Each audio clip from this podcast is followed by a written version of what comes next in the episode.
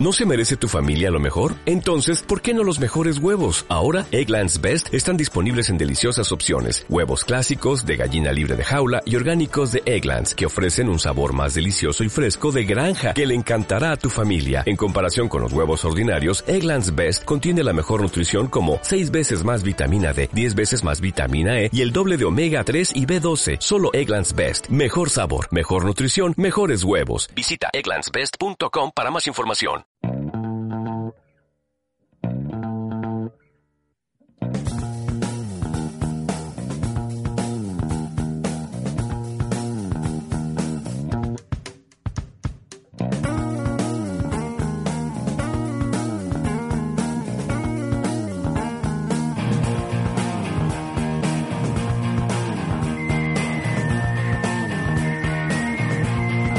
Bienvenidas a un nuevo programa de Radio Fuego, el número 3. Ya somos todas unas expertas, como podréis comprobar. Pues sí, eh, por si hacer un programa sin ninguna experiencia previa fuera poco, hoy hemos ido un paso más allá en nuestra locura radiofónica y nos hemos animado a hacer un podcast en directo. Así, a lo loco. ¿Y por qué razón? ¿Qué nos ha empujado a salir de nuestra cueva, a que nos dé el sol en la cara? La razón es una propuesta de nuestras amigas de la Asociación Zara Comic eh, que nos han invitado a entrevistar a algunas autoras de cómic aragonesas en el Armadillo Ilustrado. Estamos aquí en este precioso antro del cómic y estamos muy contentas. Las eh, invitadas principales son Isa Ibai Barriaga, eh, autora de Gamiguer, y Laura Rubio, autora de Cilia Quebrantahuesos y que acaba de publicar Queronea, narrando la historia de Filipo II de Macedonia. Ahí es nada. O sea, que tenemos un programón. ¿Qué sabemos de cómic? Eh, yo personalmente nada. María sí que pilota un poquito más, pero bueno, nos hizo mucha ilusión la invitación, sobre todo pues para abrir un poco el, el campo de investigación y descubrir un poco cosas que no conocíamos. Eh, como no tenemos ni idea, contamos con la colaboración de Mónica, alias nombre en clave Mistaking, del blog Mistaking Geek Blog, que nos va, nos va a ayudar mucho en este programa. Y ya, por si todo esto fuera poco, además tenemos la visita del Departamento de Historia del Arte de la Universidad de Zaragoza. Eh, nos acompaña Ana Sion, que nos va a hablar un poco de qué es esto del primer Congreso Internacional de Estudios Interdisciplinares sobre cómic, que tiene un nombre así muy, muy grande y nos va a contar un poco de qué va este asunto.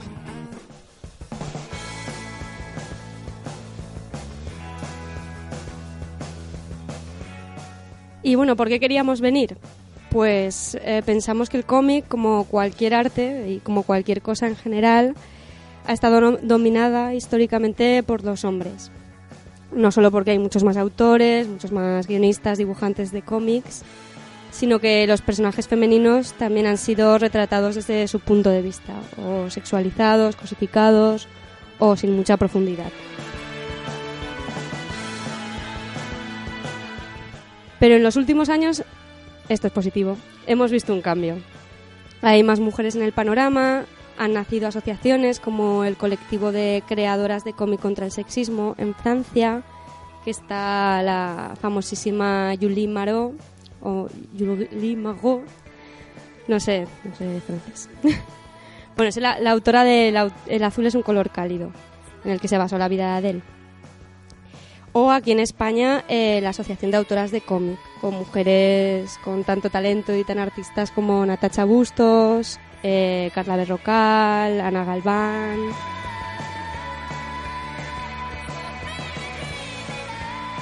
Y bueno, además hemos visto que hay cosas que a nuestro juicio eh, eran una eran muy machistas y que han empezado a desaparecer, como usar menos la etiqueta de cómic femenino, eh, con la que nosotras no estamos de acuerdo, eh, o dejar de relegar a las mujeres a simples antologías de autoras femeninas.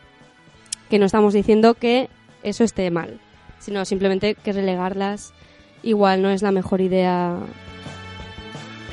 Pero bueno, eh, cosas como Enjambre o Hits with Teach o un montón de antologías más no, nos encantan.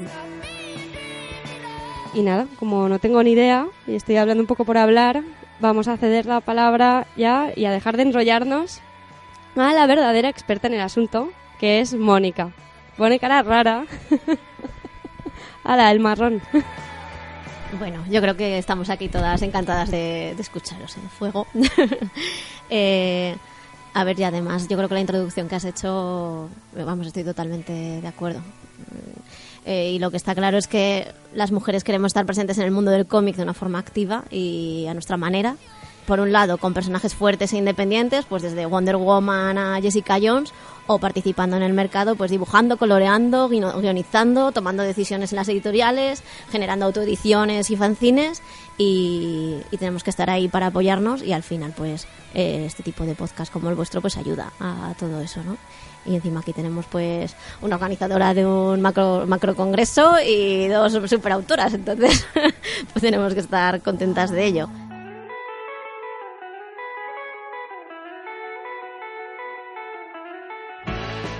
Aunque el mundo del cómic es relativamente joven, es verdad que en los últimos años ha habido grandes transformaciones y entre ellos eh, la evolución del papel de la mujer pues se ha visto se ha visto reflejado, ¿no? Eh, los personajes femeninos han dejado de ser simples acompañantes a los héroes masculinos, porque hubo una época pues que, ay, que aparece eh, Catwoman, la típica villana sexy, mm, aquí estoy, ¿no? O, simplemente pues el interés amoroso, eh, pues para Spider-Man, ¿no? Gwen Stacy, etcétera. entonces poco a poco ese rol ha ido cambiando, ¿no? Habiendo al final más personajes femeninas eh, protagonistas eh, fuertes con su propia personalidad independiente y que no necesitan a, nadie más o si lo necesitan es porque ellas lo deciden que eso está ahí y, mm, eh, pero aún queda mucho por hacer y está claro que el mercado ha cambiado, el público ha cambiado y nosotras hemos cambiado.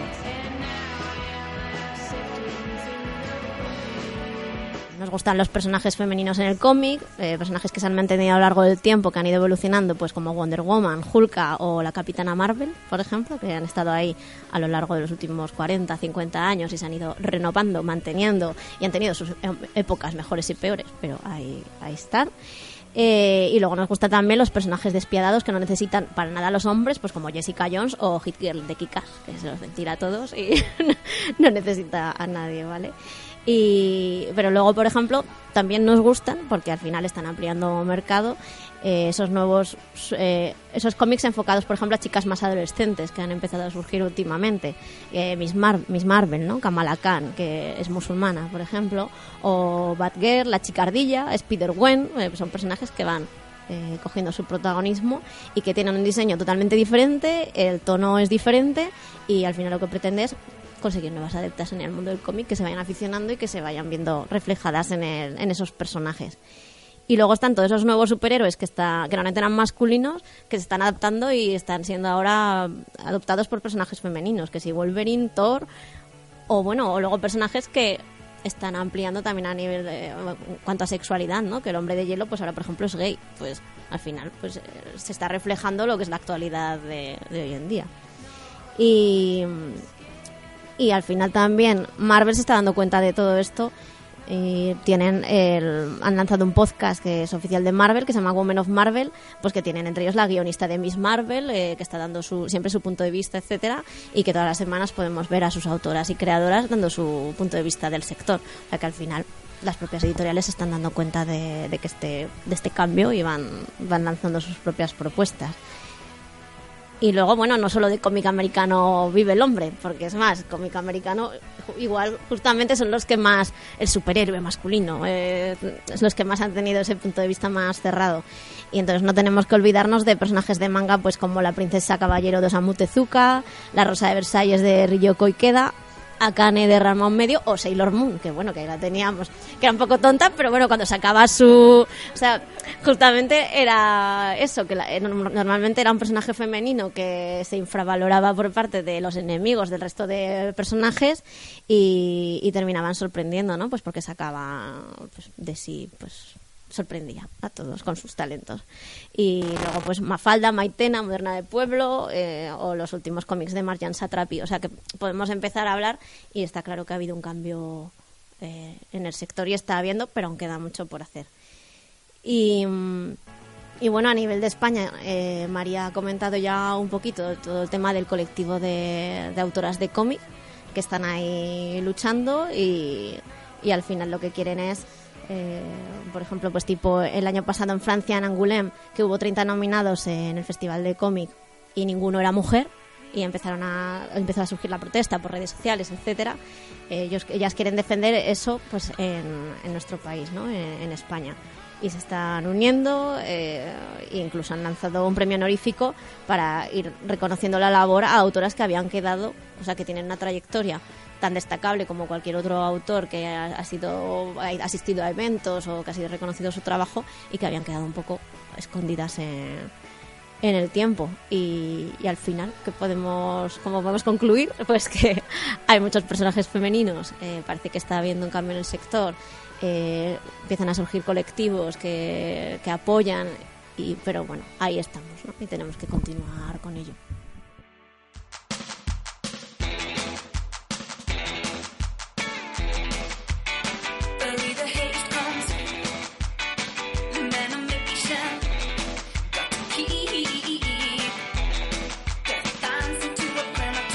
Muy bien. Cantado todo lo que has dicho. y, y bueno, ya vale de hablar nosotras, que y las protagonistas, las verdaderas protagonistas del podcast. ¡Ay, qué vergüenza! les pasamos el micro a ellas y, les vamos ahí a bombardear a preguntas incómodas.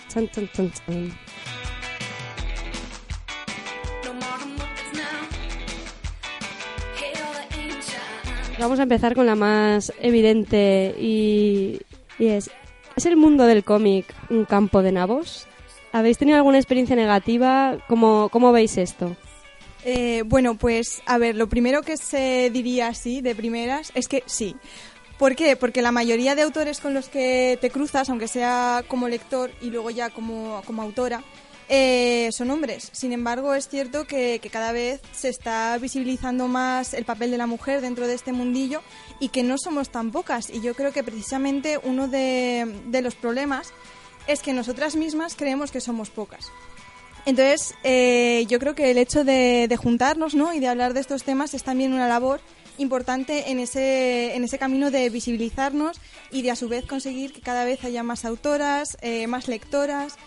Y bueno, sobre problemas o así que, que hayamos podido tener, antes lo estábamos comentando, eh, directamente problemas graves de decir, jo, me están discriminando, me están ninguneando, no pero lo que sí que hemos podido llegar a percibir en alguna ocasión es como una cierta condescendencia. Que bueno, en mi caso, por ejemplo, yo soy bastante joven, entonces nunca sabes si es por la edad o si es por el hecho de que eres mujer. Entonces, bueno, alguna anécdota que comentábamos, pues por ejemplo, en una presentación a la que fui yo a Jaca con, con mi editor, con Daniel Viñuales, eh, me confundieron con su hija. que además no nos parecemos en nada y el librero me dijo, jo, pues os parecéis un montón. y yo, perdona. pero bueno, cosillas de ese tipo, que no son súper graves, pero te hacen pensar acerca de, de si tu papel está siendo cuestionado. Entonces, bueno, si queréis le paso el micro a Isa y que nos comente ya un poco. A ver, dinos, Isa. Sí, pues a ver, yo estoy totalmente de acuerdo con Laura. Y es más, antes hemos estado comentando anécdotas de situaciones a nivel eh, personal, ¿no? Que, que nos han afectado. Y justo en un salón que fuimos en, en Valencia, también se dio un caso similar, en el que estábamos en una mesa todo autores y estábamos junto a un autor pues ya muy reconocido con una carrera muy amplia.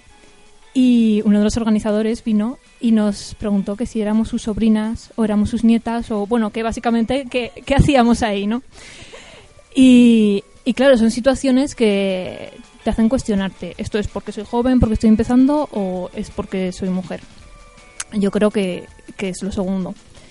Entonces eh, claro eh, a otros niveles a nivel mm, profesional no me he sentido discriminada, o sea, no creo que me haya costado más publicar por ser mujer, pero en cuanto a trato, eh, en cuanto a cómo te recibe un poco el público o otros profesionales, sí que hay esos pequeños detalles que, que te hacen ver la diferencia, ¿no?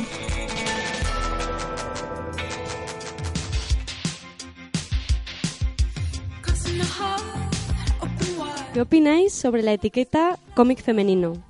Entendido como el tipo de trazo delicado, temática femenina, entre comillas. que yo creo que ya ha pasado la historia un poco, ¿no? Eh, que cualquier persona eh, va a entender que el, cómic depende del autor, sea mujer o hombre.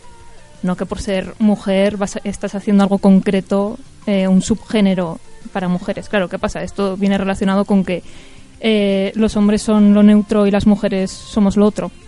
Entonces, pero yo creo que la sensación que tengo es que cada vez está ya desapareciendo prácticamente. A ver, yo en mi caso, por ejemplo, este último cómic que he sacado, eh, básicamente es de tema bélico. Y es muy curioso porque, por ejemplo, una profesora de la universidad me dijo, jo, eres una chica y estás haciendo un cómic de, de guerra. Y yo, bueno, ¿y qué tiene que ver? O sea, yo antes que chica soy autora de cómic. Entonces, creo que ya es hora de, de dejar de separar, porque es un poco lo que ha dicho Isa, somos personas. Y, y al final, pues ella se llama Isa y yo me llamo Laura. Eso es lo que hace diferente nuestras obras, no el hecho de que seamos mujeres, etcétera. Entonces, bueno, un poco eso, que gracias a Dios sí que está desapareciendo esa etiqueta ya de todas las librerías y bueno, que siga así. Entonces estamos de acuerdo que esta etiqueta comúnmente usada de sensibilidad especial por ser mujer, etcétera, está quedando un poco atrás, ¿no? Sí, totalmente. Y a ver, yo creo eh, que entender, o sea, que, que es la sensibilidad femenina. O sea, mm, es como un- una etiqueta ahí que se han inventado un poco, ¿no? Es simplemente tú vas a tener una sensibilidad dependiendo de cómo seas, seas hombre o mujer. Sea, no por ser mujer vas a hacer mm, historias eh, de cierta manera concreta. Sí, la verdad es que, a ver, es un básico del que yo creo que ya nosotras ya partimos, que no vamos a ser especiales en el modo de crear por el hecho de ser mujeres. Eh, vamos a ser especiales por el hecho de ser quienes somos, de haber vivido unas determinadas experiencias, de haber leído determinados libros que otras personas no, etcétera. Pero por el hecho de ser mujer, no. Eh, yo lo que he comentado un poco desde mi experiencia, mm, hago cómics históricos, el último cómic es bélico, es un trazo que no tiene nada que ver con esa etiqueta de lo femenino, ¿no? Es súper vasto, súper salvaje, entonces, no sé, creo que ya es hora de tirar por tierra todos esos estereotipos que es que ya no tienen ningún, ningún sentido. Estamos totalmente de acuerdo en, pues eso, no encasillar las cosas como de hombres mujeres, porque aparte de que tampoco creemos en que las cosas sean de hombres o mujeres, porque tampoco creemos en el binomio hombre-mujer, entonces ya todo se amplifica muchísimo más. Vamos a hacer un pequeño descansito de tanto cómic y un poquito de musiqueta guapa. A ver, Laura, Laura Rubio, ¿qué música nos traes hoy? ¿Qué canción y por qué? Pues os traigo All Along de Watchtower de Jimi Hendrix porque me ha acompañado durante todo el proceso de dibujo de Queronea gracias a la serie de Young Pope, perdón por la pronunciación en inglés, que bueno, súper recomendada para todos y para todas, así que vedla, por favor.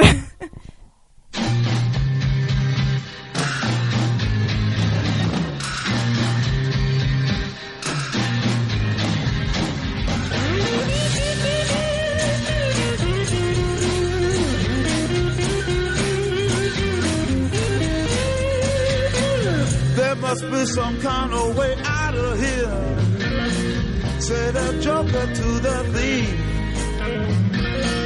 There's too much confusion. I can't get no relief. Businessman there, drink my wine. Plowman,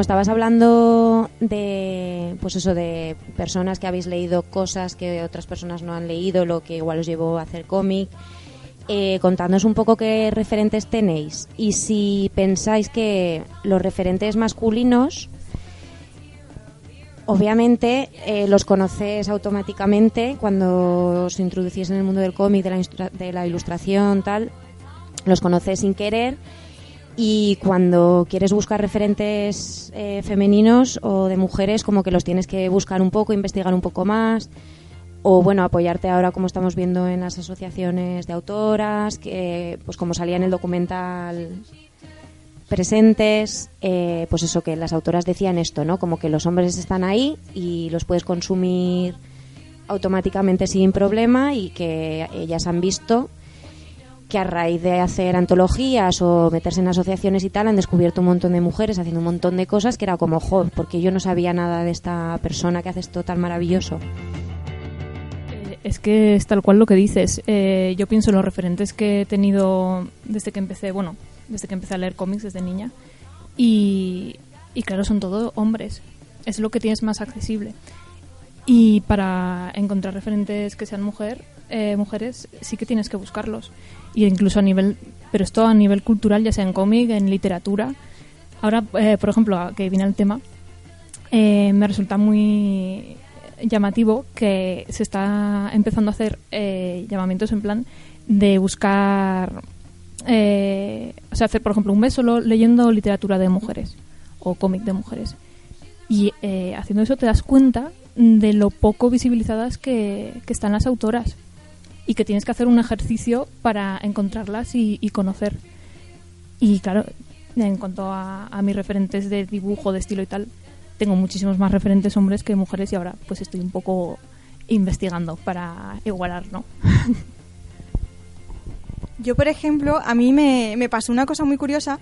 Eh, yo en el cómic entré pues por el manga. Yo tuve mi época super fans del manga con los sobre los 14, 15 años, etcétera. Y, me pasaba que me figuraba a, todos los autores como hombres. O sea, yo si ni siquiera sabía diferenciar el apellido del nombre, bueno, ¿cómo iba a saber si eran hombres y mujeres? Pues me pensaba que eran todos hombres. Y luego ya cuando creces, comienzas a investigar, descubres que muchos de los autores que te gustaban eran mujeres. Yo, por ejemplo, me era muy fan de, de Full Metal Alchemist y la ilustradora es mujer. Entonces, es curioso porque yo me figuraba a todos ya como hombres. Lo tenemos tan metido en la cabeza que, es un mundo, pues, pues eso, que está reservado, digamos, entre comillas, al hombre, que hasta tú misma te acabas creyendo que es así.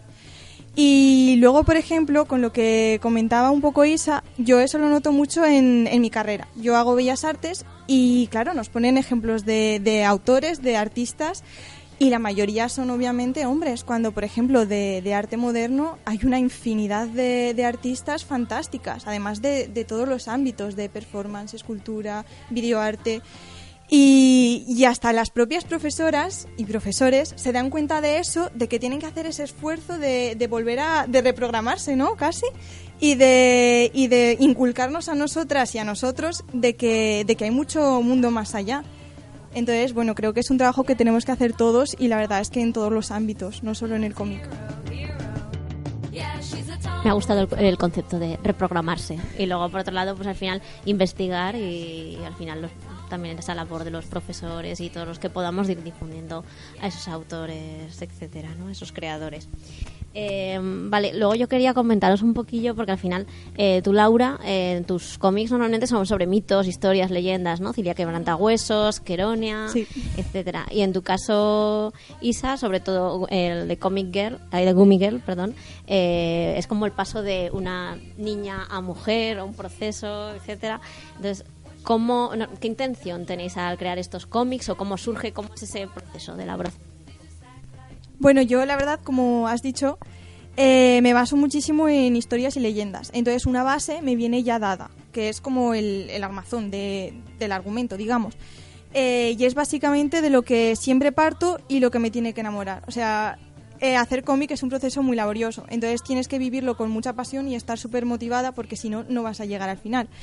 Eh, y yo de lo que parto es de- del interés personal en la historia. Por ejemplo, en este último cómic, en Queronea, eh, lo que me interesaba sobre todo era la parte humana de, de un conflicto, de una guerra.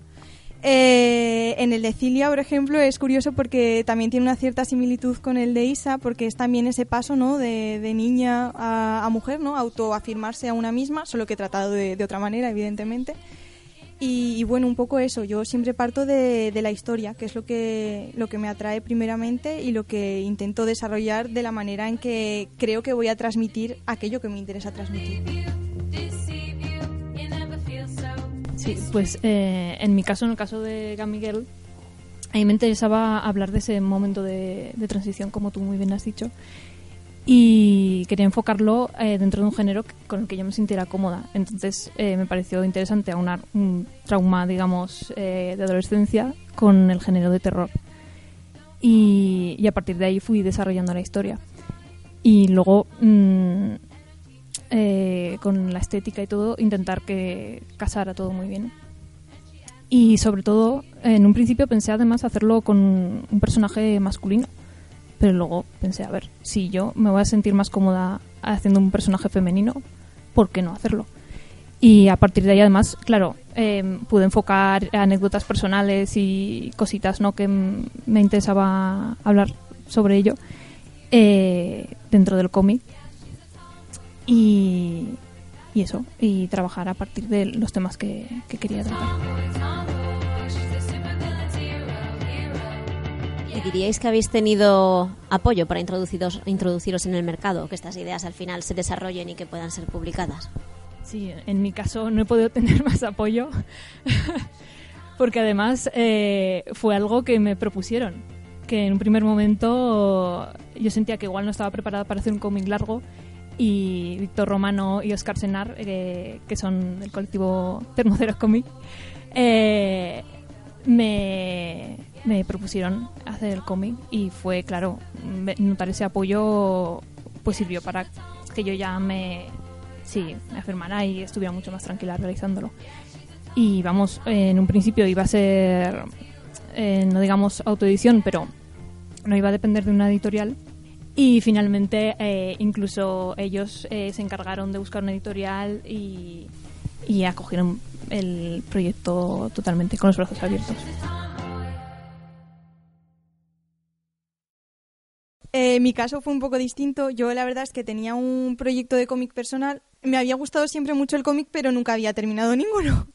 Entonces me puse a hacer uno muy convencida, muy en serio. Y cuando ya llevaba un buen número de páginas, pues se me ocurrió así de repente, se me pasó por la cabeza, pues ¿por qué no presentarlo a una editorial? Si todo, si hay más gente que lo hace y que puede, ¿por qué yo no? Entonces, dicho y hecho, se lo envié a GP Ediciones y tuve la suerte de llegar en el momento apropiado, en el lugar apropiado y me lo publicaron. La verdad es que en mi caso fue todo, es que fue muy sencillo. Simplemente lo presenté y me dieron el visto bueno. Y ya a partir de ahí continué con ellos, entonces ya está.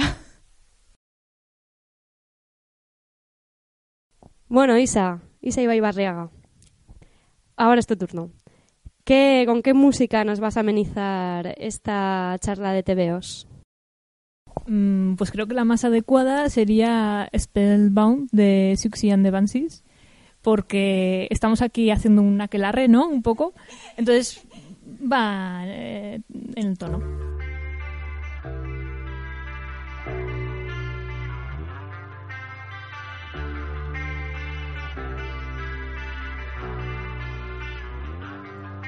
From the cradle bars comes a beckoning voice that sends spinning. You have no choice.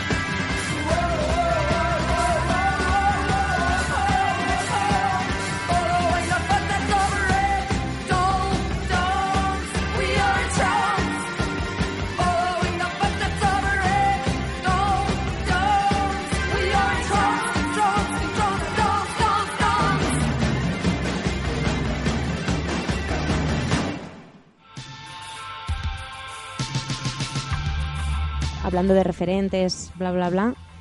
Eh, ¿Qué opináis sobre los fanzines? ¿Creéis que también es un medio de divulgación de vuestros proyectos importante? ¿Qué opináis de esto? Eh, yo creo que los fanzines son totalmente necesarios. Es más, o sea, es eh, la manera que tiene un autor de empezar a trabajar, de mm, trabajar con pequeños formatos, eh, igual con temáticas mucho más libres y, eh, y, claro, surgen ideas igual mucho más arriesgadas y, eh, diferentes ¿no? de lo que podrías hacer a nivel editorial. Porque, claro, a nivel editorial, pues siempre te limitas un poco a eh, cierto target de público o cierta temática, o igual no puedes incluir según qué contenido. Y en cambio con el fanzine, pues eres totalmente libre de experimentar con el formato, con las técnicas, o sea, libertad total. Entonces sí, yo creo que es un medio que tiene que seguir y que además ahora mismo está creciendo y incluso eh, autoediciones muy interesantes, eh, pues eso, formatos diferentes que una editorial no se atrevería a sacar. Vamos, que para mí es algo que es necesario. Yo la verdad es que coincido. Como ya he dicho, en mi caso empecé directamente en editorial, entonces creo que la, la experta en este tema es Isa en este caso. Pero, pero la verdad es que coincido con ella, que los fanzines tienen una importancia muy grande y que permiten explorar otras narrativas, otras formas de, dibujo, vamos, en todos los campos del cómic. Eh, y que, bueno, deben continuar y que es una fortuna de que estén continuando y estén creciendo de la manera en, que, en la que lo están haciendo. ¿Y diríais que los formatos digitales, las redes sociales, etcétera, también os han ayudado a dar visibilidad a vuestro trabajo o generar contacto con vuestros lectores al final o con nuevas editoriales, nuevas posibilidades? Mm, Yo creo que es una herramienta muy útil.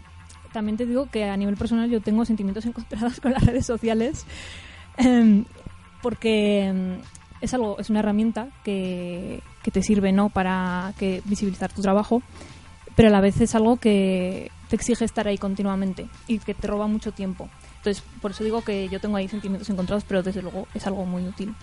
Sí, a mí me pasa exactamente lo mismo. Te quita muchísimo tiempo y al final te da rabia porque dices, es tiempo que podría estar dibujando. Eh, la parte buena, lo que tú misma has dicho, que te acerca un montón a tus lectores, a tu público y te permite alcanzar a gente que de otra manera no alcanzarías. Eh, yo lo veo más bien como una herramienta, pues eso, de comunicación, básicamente. Pero es eso, es una herramienta, no es ni un fin eh, ni una meta, al menos para mí. Entonces, eh, creo que es algo que como autora debo usar con, eh, digamos, con prudencia, ¿no? Me parece muy interesante lo que decís, porque, vamos, yo creo que tenéis toda la razón. Pero, y al sentido contrario, porque la siguiente pregunta era un poco si os habíais sentido solas como autoras de cómic, que ya habéis dicho que en algún momento sí, luego te das cuenta de que no. Y en ese sentido sí que os han ayudado las redes sociales, como hacer red, nunca mejor dicho, entre otras autoras, o conoceros, o conocer a otras chicas que hacen lo mismo hoy en día. Pues sí, la verdad es que sí. Yo personalmente creo que he tenido bastante suerte porque entre que llevo desde el bachiller estudiando estudios artísticos, siempre he estado rodeada pues de mujeres que, que tienen los mismos intereses o muy parecidos. Y de hecho es muy curioso porque en enseñanzas artísticas, eh, al menos lo que yo he vivido desde mi experiencia es que casi siempre somos mayoría de, de mujeres. Eh, luego ya el mundo profesional es cuando empiezas a decir algo falla, no puede ser.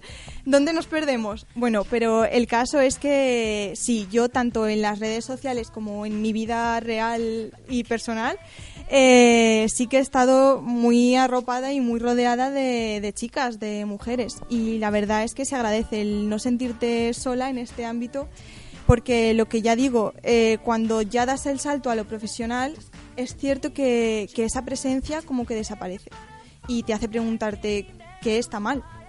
Y bueno, yo creo que ese hecho de, de conectarte con más gente te ayuda a darte cuenta de que eso tiene que cambiar y de que puede cambiar. En mi caso, eh, yo vengo de un pueblo de cerca de Zaragoza, donde, claro, si ya hay poco cómic, pues autoras ni te digo, ¿no?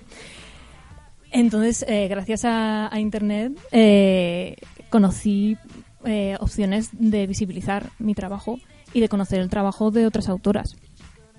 Eh, y, y luego, claro, a nivel de fanzines, pues es una herramienta maravillosa para conocer gente y llegar a acuerdos, ¿no? Colaborar.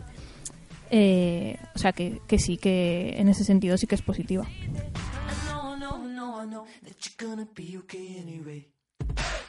¿Y cómo es dedicarse al mundo del cómic desde Zaragoza?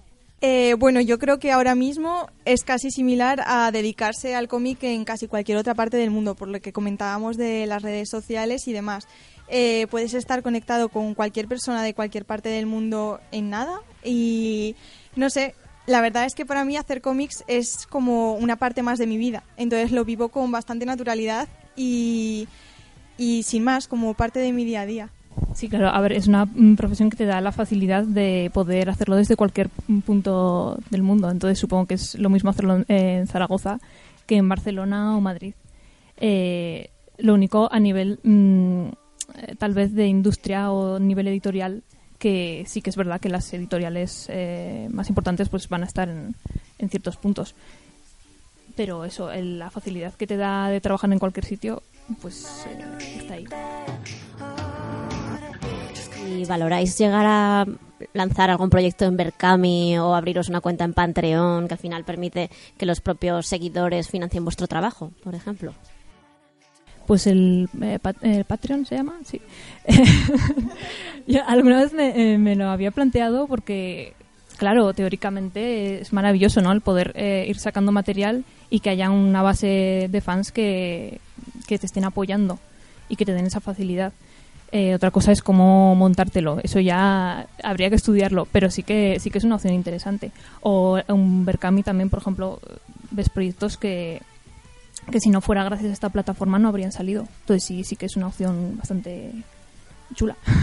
Yo la verdad es que Patreon, por ejemplo, me lo planteé a principios de, de este año, pero me di cuenta de exactamente eso, que requiere muchísimo estudio y sobre todo también muchísimo tiempo, porque es un tipo de plataforma que te eh, lo que se basa es en estar subiendo contenido. Entonces yo, por ejemplo, en el momento de mi vida en el que estoy ahora mismo, que es terminando la carrera, pues tiempo, tiempo, lo que se dice tiempo, como que no. Entonces, bueno, es muy interesante y Berkami de la misma de la misma manera, pero son opciones que para mí ahora mismo quedan quedan lejos, pero ahí están.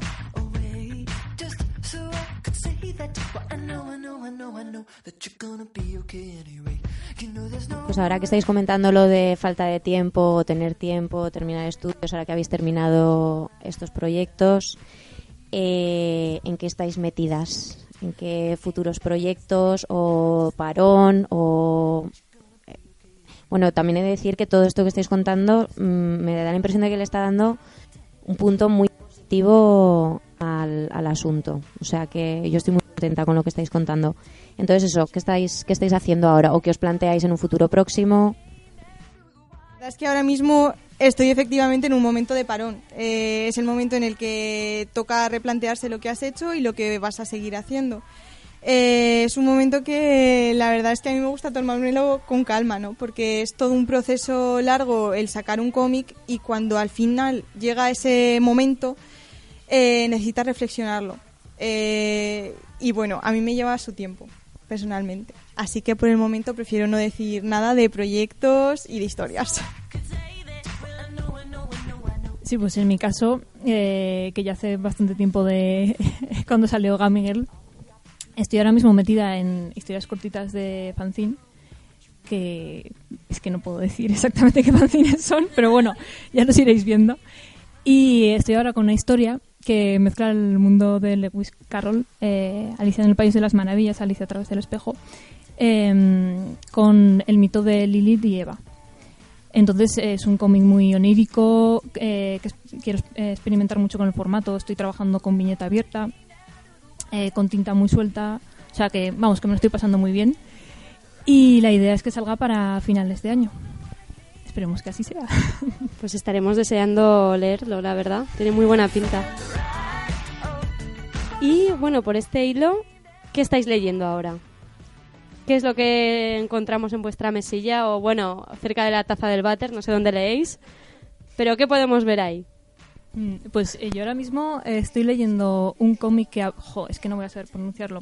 Eh, se llama eh, Bable o Oaf, Olaf, o algo así, que cuenta la historia, mm, creo que es de Fantagraphic Comics, que es de un autor que es homosexual, un, un oso, ¿no? Estereotípico, y cuenta la historia de pues su vida, ¿no? Es un poco autobiográfico y con toques de humor y no sé, eh, un estilo underground muy, muy interesantón. Y luego también estoy con el, segundo número de Voltio, que también es muy chulo, me encanta. Pues mira, Isa, coincidimos en Voltio.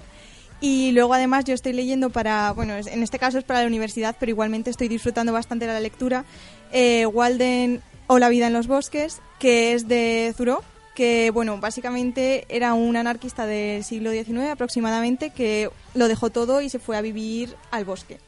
Y bueno, es un libro bastante interesante. Es de la universidad, pero igualmente lo recomiendo a todo el mundo. No es un libro tostonazo de texto. Así que eso. Pues ahora llega el test infernal. Chan, chan. Chan, chan, chan. Como la mala de la película es Andrea, voy a dejar que lo haga ella porque ha sido su idea. Ahora a mí que no me vengan por la calle a pegar ni a insultar. Así que como esta idea ha sido suya, a ver, a ver. Bueno, la idea me ha surgido esta mañana cuando estábamos preparando, bueno, estaba ya casi todo preparado, eh, pues eso, me ha surgido la idea y digo, hostia María, vamos a hacer esto. Es un test sobre recomendaciones, ¿vale? Que nos recomendaríais según un prototipo de perfil de persona. Y a esto me vais a responder, pues ¿qué te recomendaría? Pues lo que quieras, ¿no? Cualquier cosa. Eh, entonces, bueno, eh, vamos a hacerlo así un poco estereotípico, en plan, pues yo creo que si te gusta esto, pues te recomendaría esto. Pues empezamos, ¿vale? ¿Estáis preparadas? Imaginaos que soy una persona que jamás me he leído un cómic. Nunca. ¿Vale? ¿Por dónde me recomendaría empezar? Yo recomendaría yo recomendaría una obra una obra mm, clásica, ¿no? O sea, algo que sepas que es mm, una obra de culto. Por ejemplo, estaba pensando en, Persepolis o Mouse, por ejemplo. Sí, yo la verdad es que coincido contigo. Eh, pero es que depende mucho de la persona, claro. Aunque no hayas leído un cómic en tu vida, cada persona es diferente.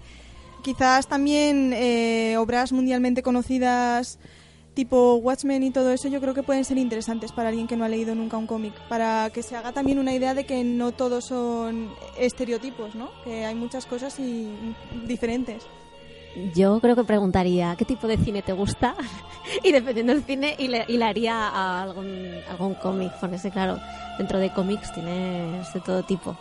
Pero a mí me gustan mucho Blankets o Píldoras Azules, por ejemplo, y recientemente he leído la reedición, la reedición de Archie que han vuelto y me ha gustado mucho. Entonces me parece que también podría ser como una primera toma de contacto interesante. Bueno, imaginaros que os viene un punky o una punky y os dice, ¿qué cómic me recomiendas? Así, para punkis, para punks. Bueno, pues mira, yo le recomendaría algo que sea que parezca de primeras totalmente contrario. Le recomendaría eh, Asterios Polyp de David Mac- Macuchelli porque la verdad es que trata temas muy interesantes filosóficos y que yo creo que en el fondo le podrían resultar a esa persona eh, bueno relacionadas o al menos de interés. Así que esa sería mi recomendación. Yo voy a ir un poco a lo obvio. No sé, Letel Víbora. O a partir de ahí puedes sacar autores, ¿no? Eh, yo qué sé, Peter Pan o de ese estilo. Yo me iría a un clásico del manga, Akira. Toma, futurista, eh, para los rollos peleas y ya está. Vale, ahora imaginaos que soy una mujer trans eh, de mediana edad, ¿vale? ¿Qué le recomendarías que se pudiera ver visibilizada o, bueno, un poco realidades transexuales? Si conocéis algo o incluso a nivel peda- pedagógico para niños o niñas que estén haciendo su transición. Esta es difícil, ¿no? Un poquito difícil. No es, no es por, por estereotipar Me refiero que una persona transexual puede leer absolutamente todo. Puede ser un- una publi transexual. O sea, aquí. eh, entonces, no sé si conocéis algo así. Al momento me viene, no sé, unas huellas de cuidado, por ejemplo, que igual no trata tanto el tema de la transexualidad eh, como tema principal, pero sí que hay personajes que, que lo son. Entonces igual mm, le resulta interesante. Soy una profesora, ¿vale? De hecho, soy profesora. Bueno. y tengo que tratar la violencia machista o de género con adolescentes de una manera, pues, eh, pues eso, cómic, fanzine, que puede ser una manera muy, muy atrayente, pues en edades de instituto.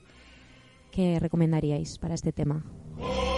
A ver, yo cogería algún personaje femenino fuerte. O sea, tipo lo que he dicho antes, un Wonder Woman, una Wonder Woman o una Alita o algo de este estilo. Un carácter fuerte. Hombre, yo igual el cómic que has mencionado de antes de Blankets quizás pueda ser interesante no por el tema de la violencia de género, sino por todo el tema de la represión, ¿no? Que quizás nos imponen nuestros padres, eh, bueno, las personas que han vivido antes que nosotros. Quizás pueda ser interesante en ese sentido, pero más no se me ocurre, la verdad.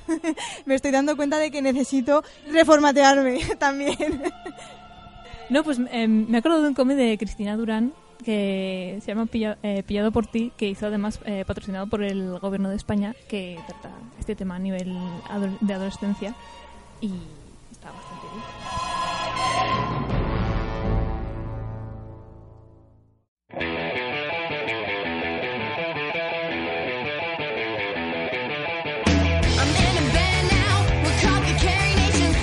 Viene un, un hombre del público a preguntar. Viene un pene. Soy, ali- soy aliado. Que el- no, que el- me resulta curioso ayer cuando vimos el documental, ¿cómo se llamaba? Presentes.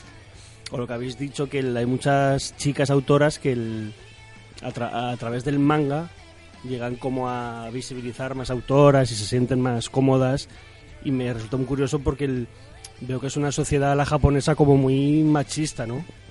Físicamente hablando, entonces es como muy curioso. Ahí, ahí lo dejo. Sí, lo que es curioso de la cultura japonesa es que es cierto que respecto a la mujer siempre ha sido una cultura muy patriarcal y bastante machista.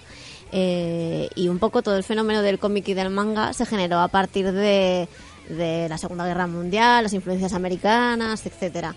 Eh, pero enseguida, eh, dentro del manga, hubo como una división, ¿no? Como el cómic más enfocado, a lo que es el shonen, enfocado más al público masculino, donde sí que vemos los estereotipos de personaje femenino de yo soy una chica... eh, normalmente hay dos tipos de personaje femenino, como la chica más reflexiva, interesante, y la, un poquito la, la más tonta, por decirlo así, pero que al final tiene buen fondo. Esos son los personajes típicos que se ven en el Sonen y luego en Soho, donde ya eh, va totalmente enfocado a un público más femenino, donde son las chicas las que tienen el poder, etcétera. Y entonces es un poco curioso que en el mundo del cómic, eh, tanto las autoras eh, como, como los personajes que están reflejados siempre han tenido mucho poder o mucha influencia. Cosa que a nivel de cultura parece que les cuesta más. Bueno, Mónica, es tu turno. ¿Qué recomendación musical nos has traído y por qué? Yo soy muy fan de Scott Pilgrim en todos sus formatos, el cómic, la película, etcétera. Así que creo que una canción que nos puede amenizar eh, la mañana es Garbage Track de, del Sex Bomb.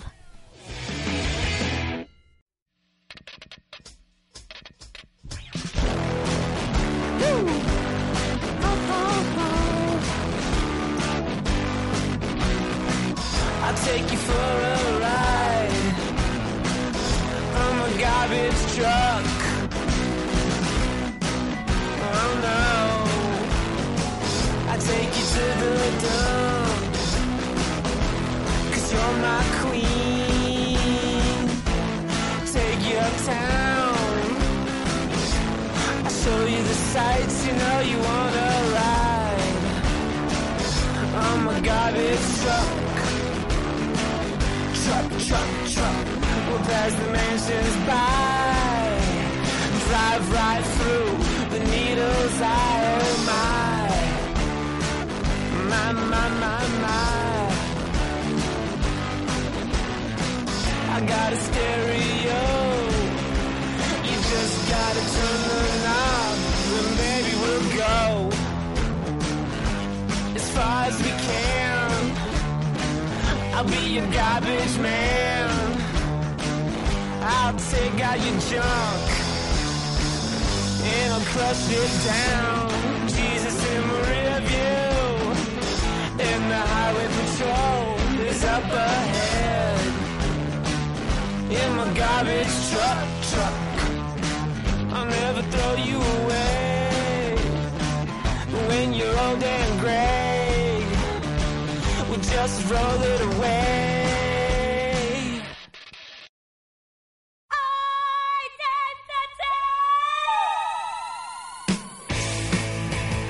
A ver, el pesado del público. Que tiene otra pregunta. Por ejemplo, creo que a simple vista, por lo que oigo la charla y el- pues porque por lo que leo también en el cómic, parece que el, es- parece ¿eh? a simple vista que es un mundo como mucho más receptivo y más abierto a la mujer, porque por ejemplo otro mundo que conozco más como la música, en el que sí que el- hay hay muy pocas mujeres que tocan o que reciben premios o que hay pocos grupos femeninos femeninos en general. O el mundo de los videojuegos del- de las youtubers de las gamers no sé. Si creéis que esto es así o el- sois un mundo más femenino ahora en estos momentos Yo creo que todos los sectores, o sea, dentro del ámbito cultural, todas las patas están parecidas. Lo que pasa es que hoy estamos tratando el cómic con autoras, etcétera, es el que conocemos mejor, y entonces por eso estamos dando la sensación de que eh, el tema está mejor. Pero yo creo que dentro de cada sector y de cada ámbito, eh, siempre, eh, siempre hay mujeres que están intentando luchar y para ganar un poquito de espacio y visibilizar. Eh, no obstante, por ejemplo, el caso de los youtubers, gamers, etcétera, es que claro, a través de las redes so- sociales se están exponiendo mucho. Entonces yo creo que también se exponen mucho los ataques y o sea, es un sector que al final está muy accesible a todo el mundo, está jugando a todo el mundo, está muy de moda y entonces esos comentarios contradictorios en contra de las youtubers están mucho más visibles que unos comentarios que puede haber en contra de una autora de cómic, etcétera. Pero yo creo que están similares todos los sectores y estamos todos intentando apoyar a las autoras, a las mujeres que están intentando abrirse un mercado en el sector.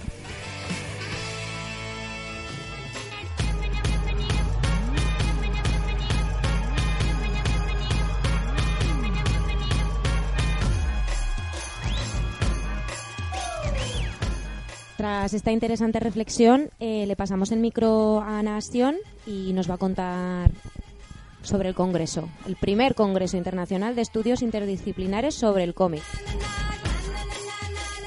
Bueno, yo encantada de estar aquí, que nos hayáis hecho este hueco un poco para explicar lo que llevamos mucho tiempo preparando y que creemos que, va a gustar, sobre todo porque lo hemos intentado enfocar desde un punto de vista pues muy interdisciplinar. Eh, todo gira en torno al cómic, pero el cómic desde diferentes materias, desde diferentes disciplinas. Eh, lo hemos articulado de tal manera que, bueno, hay diferentes mesas. eh, los comunicantes, pues, nos podrán explicar desde diferentes puntos de vista eh, el cómic, desde la didáctica, desde la literatura. Hay una mesa especial, ya que estamos hablando de mujeres, hay una mesa especial también de género, un poco para tratar, pues, cómo se ha visto las autoras, eh, las, cómo las han visto las editoriales, cómo se ha tratado un poco el tema. Eh, de hecho, también, pues bueno, desde el comité científico tenemos una, una experta en todo, mm, todo lo relacionado con cómic de género, Elisa Macaulan. Y bueno, la verdad es que pensamos que puede ser una excelente oportunidad. Bueno, que no lo he dicho, son los días 4, 5 y 6 de abril.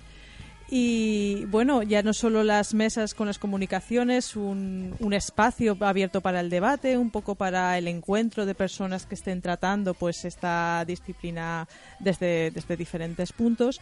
Y no solo eso, sino también pues hay tenemos conferencias, habrá también presentación pues del Salón del Cómic estará presente, también PACE, que es una plataforma académica relacionada con el cómic que, que ha surgido ahora. Y bueno, también pues bueno, tenemos una presentación del libro, muchas cositas que pensamos que pueden resultar atractivas a, todo tipo de público. Queremos abrir un poco también eh, la universidad al resto de la sociedad, que parece que hay veces que estamos en una burbuja metidos y bueno, yo creo que el cómic es eh, la herramienta perfecta para ver que no solo pues desde la universidad, sino también pues eh, los autores, eh, las propias librerías. Ahora mismo estamos presentando el congreso en el Armadillo Ilustrado. Entonces, bueno, os animamos a todos, la verdad, a que, a que os acerquéis, a que participéis y que, bueno, cualquier aportación que, que se pueda dar, yo pienso que, que será beneficiosa para, para todos.